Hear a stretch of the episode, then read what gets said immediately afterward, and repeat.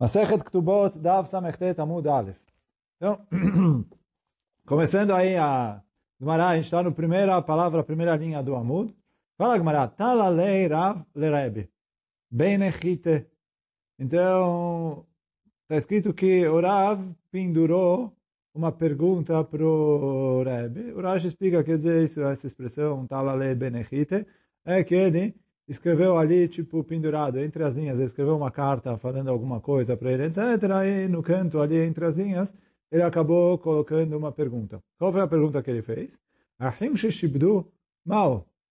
Quer dizer, se os irmãos têm um terreno que estava mexubado, subjugado ali, para pagar para pagar, quer dizer, não a Ktubá, aqui a gente está falando em relação a Mezonot, em relação a Parnassá, ele perguntou qual é a lei.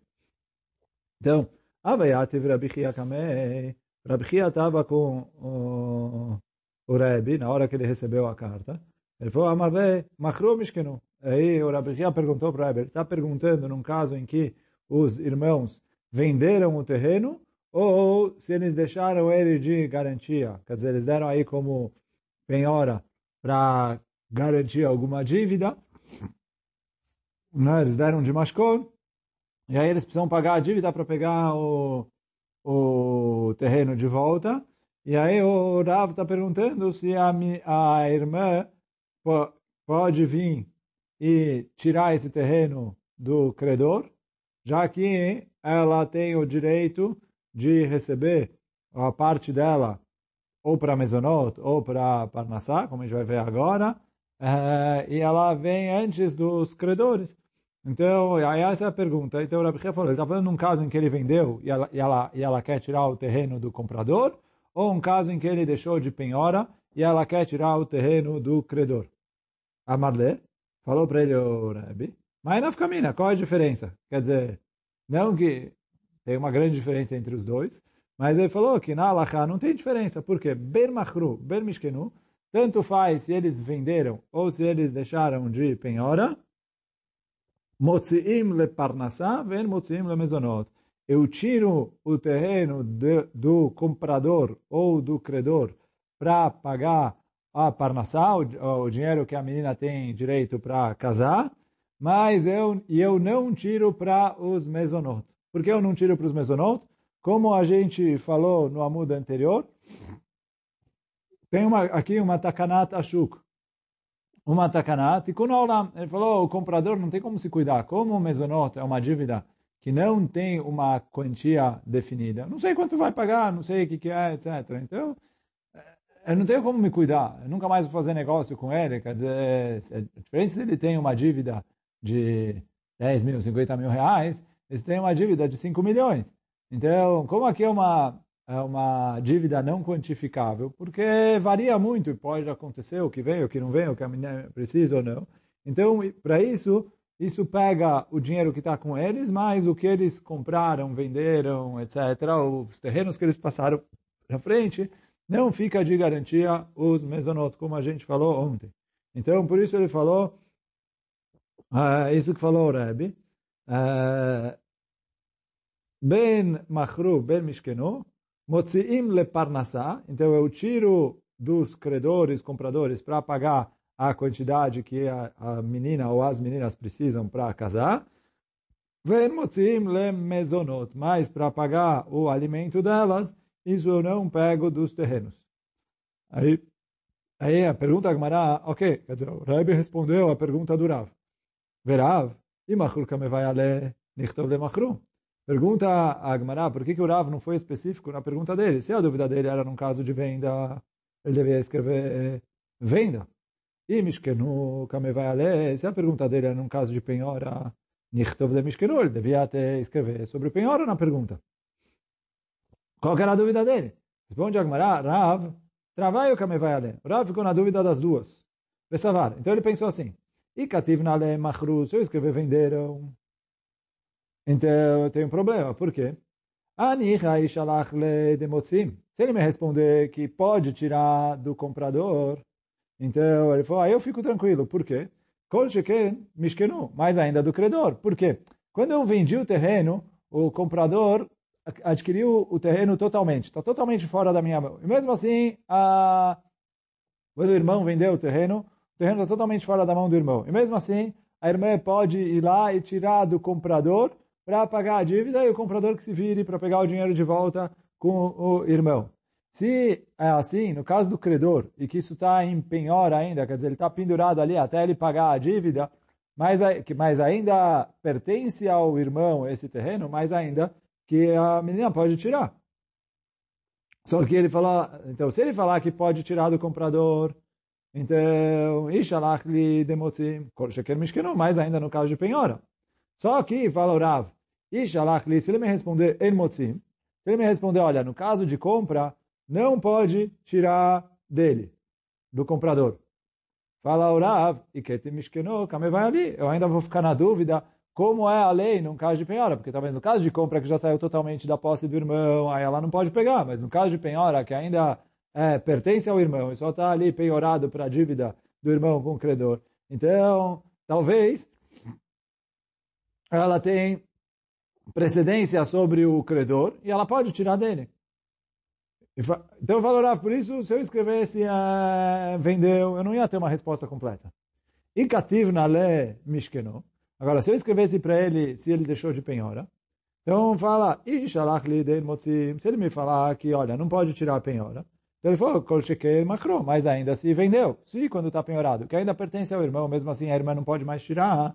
No caso que vendeu, que o irmão já saiu totalmente desse terreno, e o comprador não tem nada a ver na história, mas ainda que ela não pode tirar.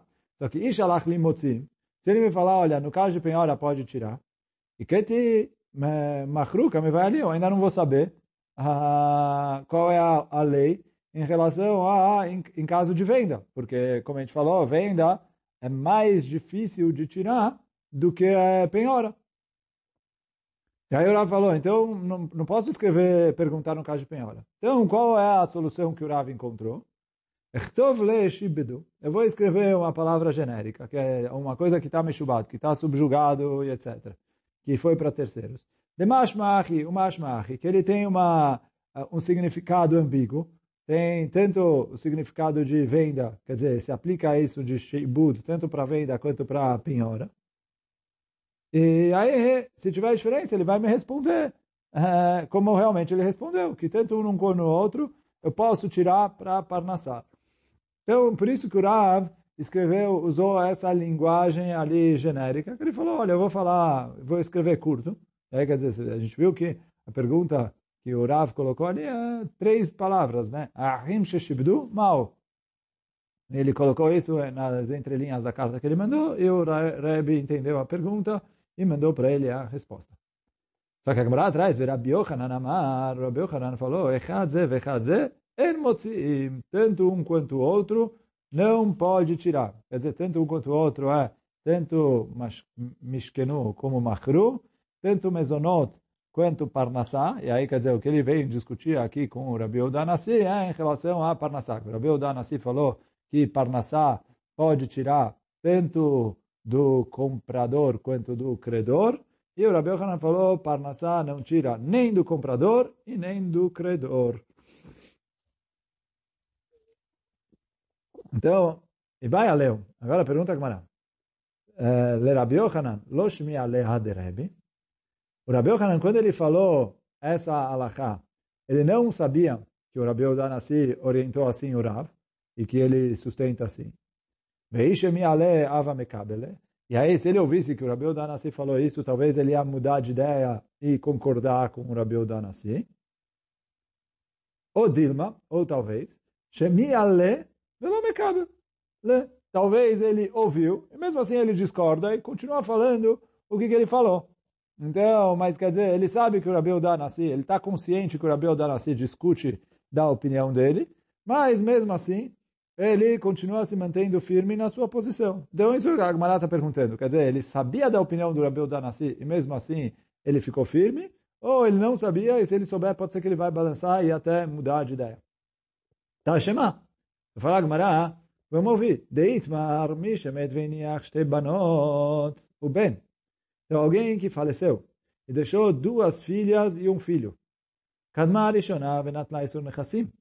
Veio a primeira e pegou os 10% dos bens que ela tinha direito para casar.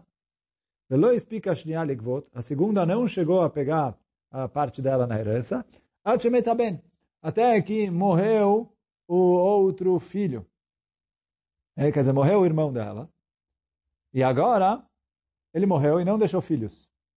Então, quem são os herdeiros desse filho? As irmãs.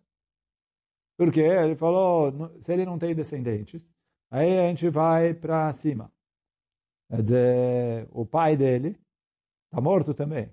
Mas uh, os herdeiros do pai herdam ele. E aí, quer dizer, irmãos ele não tem, fica as irmãs. Quando o, pai não tem uh, filhos, quem herda é as meninas. Então, as irmãs herdam.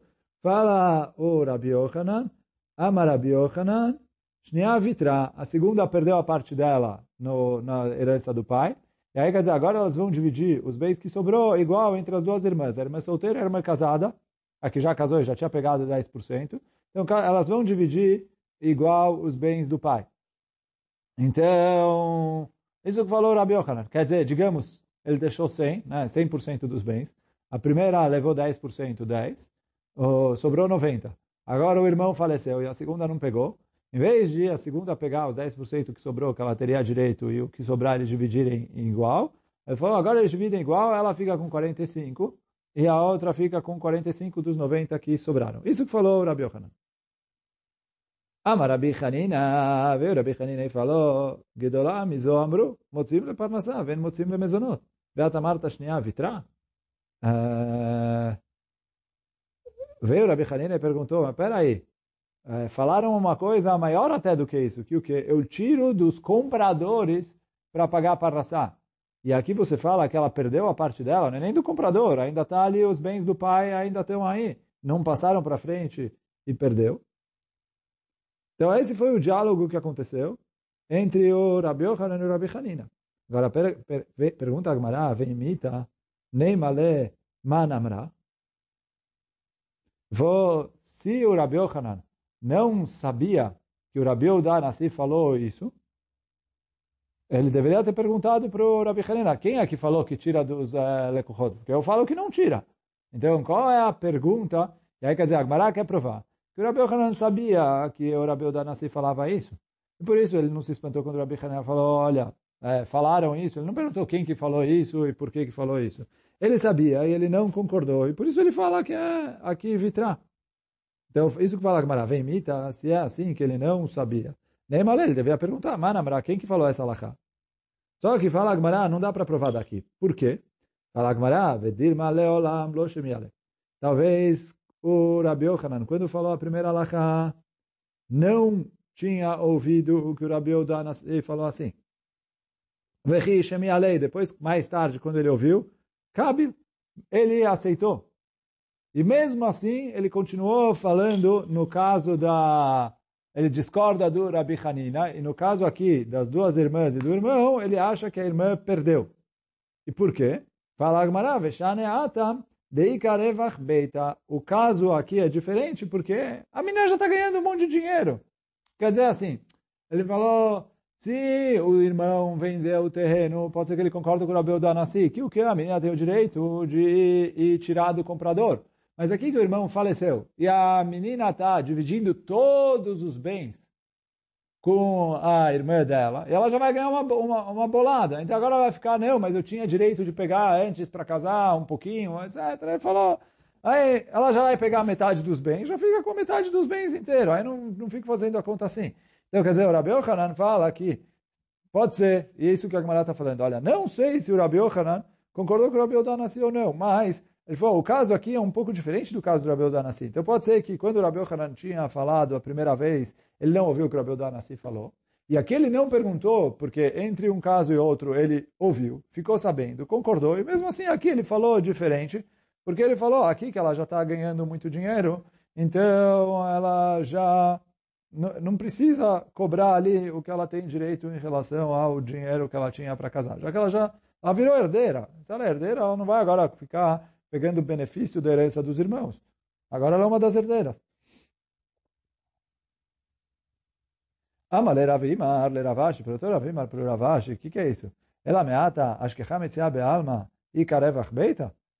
Se ela encontrou uma coisa na rua é, que ela ganhou dinheiro e ela já perde o direito de, de, de ganhar é, o, o que ela teria direito, porque agora ela ganhou mais dinheiro. Achiname, Eu não dou mais para ela os 10%. Amarle respondeu para ele o Ravashi, você não entendeu nada do que eu falei. Ele falou, não, se ela achou dinheiro na rua, ela achou dinheiro na rua, é outra coisa. Mas aqui assim, ela está discutindo para pegar 10% nos bens do pai. Agora ela virou herdeira, ela é dona dos bens do pai. Não é mais bens dos pais, não é mais bens que os irmãos vão receber, ela está mordendo uma parte. Agora os bens dela. Então ele falou, agora que ela está ganhando uma bolada do, dos bens que eram do pai, passaram para o irmão, o irmão faleceu e ela virou herdeira, então agora ela perde o direito de ficar é, pegando benefícios desses bens. Então, isso que ele falou, é, Revach Beit, ela, é, ela ganhou muito dinheiro para a casa dela, desses próprios bens, da onde ela tinha o direito de pegar benefício, camina. Por isso que o Rabi Yochanan fala que ela perde o, o direito que ela tinha de pegar benefício para casar da herança que o pai deixou. Que agora ela se tornou herdeira, ela está pegando metade da herança que sobrou. Agora continua a Gemara. Amar Ameimar, veio Meimar, ele falou, Bat Yoreshet Avia. A, filha, quando ela recebe o dinheiro para casar, né, é, ela é como se fosse uma herdeira. Rabashi da Ilu Baile Seluka Bezuze, Achename de Lo Matze Seluka? Ele perguntou para ele, Ravashi, peraí, o que quer dizer que ela é como uma herdeira? Assim, tem uma diferença entre herdeiros, por exemplo, assim, se eu tenho uma uma pessoa tem uma dívida. E aí ele, uh, ele faleceu. E aí vem o, o cobrador vem cobrar a dívida. E aí os herdeiros... Só que o cobrador fala, olha, eu quero esse apartamento para cobrar a minha dívida. Os herdeiros falam, não quero te dar esse apartamento, vou te dar em dinheiro.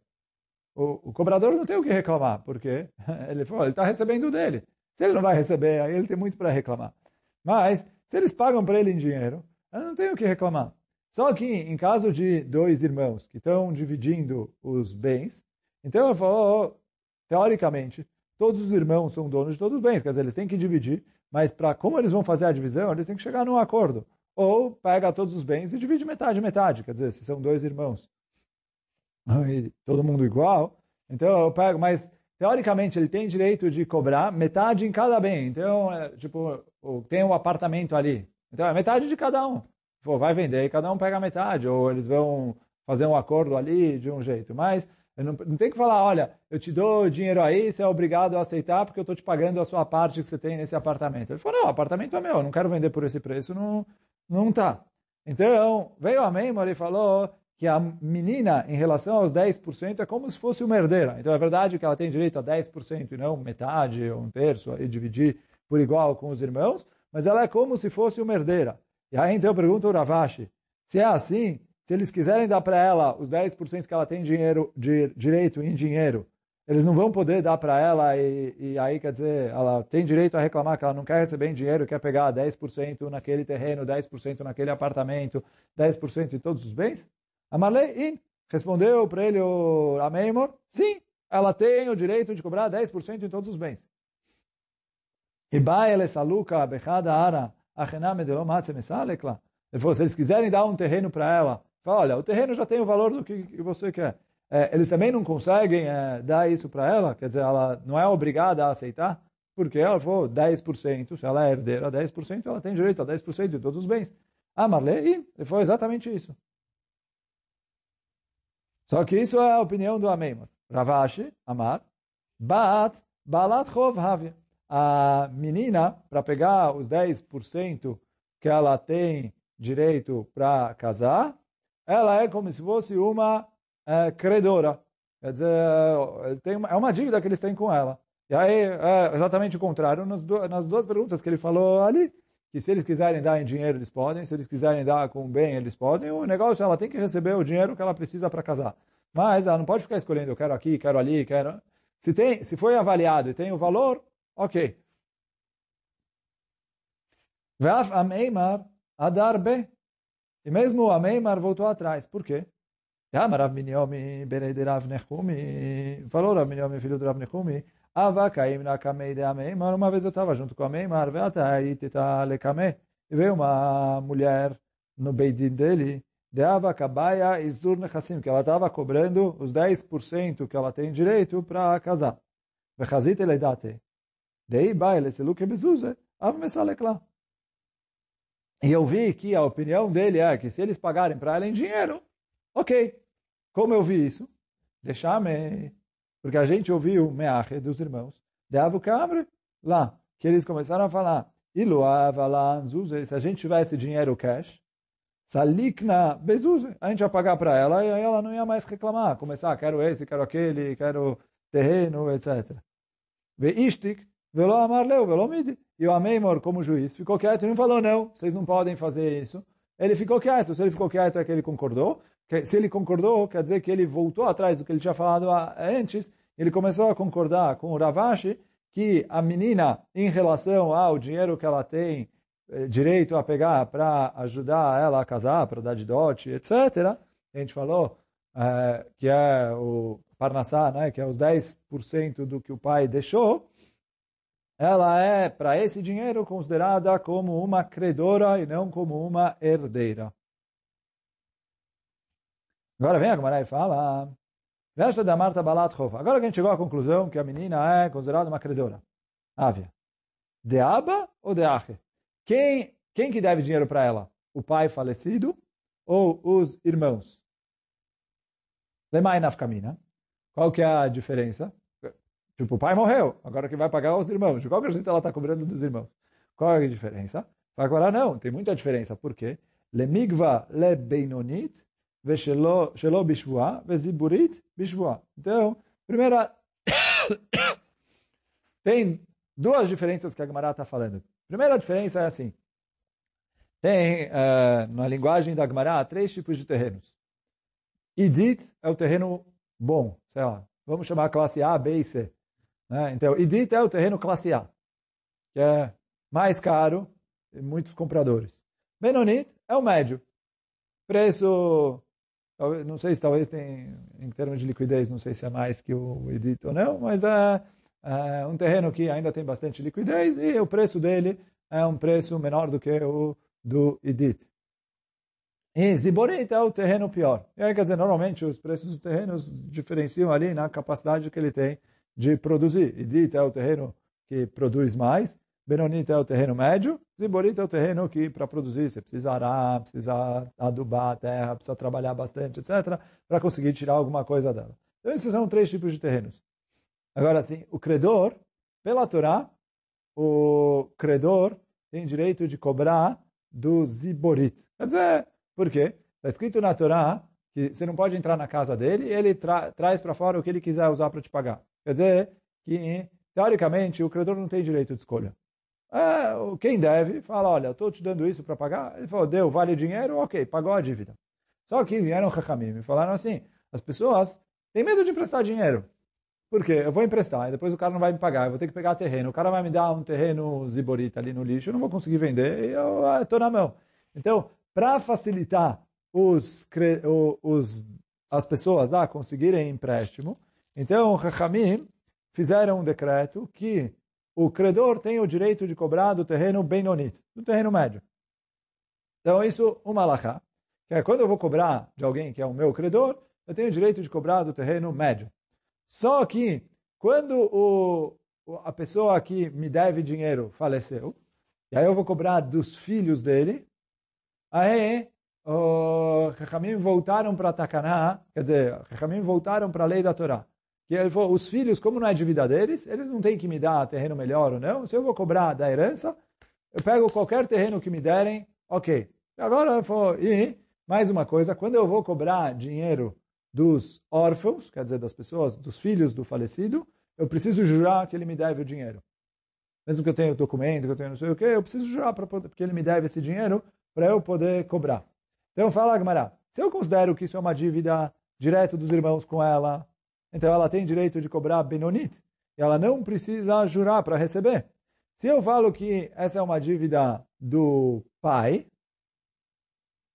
Então, ela agora não está cobrando do pai, está cobrando deles. Então, eles são os órfãos. Se eles são os órfãos, eles pagam dos iboritos do terreno pior e ela precisa jurar para receber. Então, isso que fala Agmará. Lemai nafkamina. Qual é a diferença se ela é, se quem deve para ela é o pai ou os irmãos? Lemigva benonit Shelo Bishvá, se ela pode cobrar o médio sem Shevuá, ou Ziborit Bishvá, ou se ela vai cobrar do terreno ruim, precisando jurar para poder receber. Que ela vai jurar que ela não recebeu o dinheiro para isso, etc. Mas, eu pergunto a Gamara qual que é a Lachá nesse caso. Tá, chamando, vamos ver. Deravina, agbelebarte deravashe, mimor bere deravashe, benonit, veshelobishvá berei de berei de ziborit. Então, assim, Ravashi, ele tinha dois filhos e uma filha. Quer dizer, não sei, pelo que traz Agmará aqui, talvez tinha mais, mas Agmará traz aqui dois filhos e uma filha. E um dos filhos, faleceu durante a vida do Ravashi, que é esse Rav Sama. Então, quando o Ravashi faleceu, a herança dele dividiram entre o filho dele e os herdeiros do outro filho falecido, que era o neto. E aí a Gemara traz que o Ravina cobrou do filho que estava vivo, ele pegou e mandou dar para a irmã os 10% que ela tem direito para casar. Ele pegou de um terreno Benonit, médio, e não exigiu dela juramento. Por quê? É uma dívida dele. Enquanto que o outro é uma dívida do pai dele, e que ele, como o pai já estava morto, ele, como herdeiro do pai dele, ele está assumindo a dívida que o pai dele teria que pagar. Então, do, do sobrinho dela, e não do irmão, né, porque o irmão estava falecido, aí ela cobrou ziborit, e ela precisou jurar, como qualquer órfão. Então, o que, que eu vejo? Que a, a dívida é considerada como entre a menina e os irmãos direto. E aí, quer dizer, a, a menina, quando os irmãos estão vivos, tem direito de cobrar Benonit e sem precisar jurar. E aí, quer dizer, isso que eu vejo aqui, que do irmão que estava vivo, ela cobrou Benonit sem jurar. Do irmão que faleceu, e aí ela ia cobrar do filho dele, aí sim, como qualquer órfão, Ziborit, com uh, Shvuah. Então, daqui eu vejo que, uh, respondo à pergunta que a Gamara fez antes, que se a mulher, a, a menina, quer dizer, a filha do pai falecido, ela é como credora dos bens do pai para cobrar os 10% que ela tem direito para os 10% que ela tem direito para casar, ela é considerada como credora dos irmãos e não do pai. Então, é isso a Agmará respondeu aqui. Agora, vamos continuar mais um pouquinho. Shalach lerav Nehemia bered Rav Yosef lerabba baravuna zuta. Então, Rav Nehemia, filho do Rav Yosef, mandou para o Rabba, eh, filho do Ravuna, do Ravuna pequeno, da cidade de Nardea. Ele falou, olha, que atia? Ele falou, olha, essa mulher está indo no seu nechassim. Então ajuda ela a cobrar os 10% que ela tem direito. E aí ele falou, a filho meitztrobla. Ele falou, e ela pode cobrar atrás do Itztrobla. Itztrobla fala Urashi, que é no moinho ele tinha ali várias partes, é a parte de baixo que fica preso na terra. E aí ele falou, como ele fica preso na terra, ele é considerado como terreno. Que a gente falou que Parnassá cobra dos bens imóveis e não, uh, e não dos bens uh, móveis.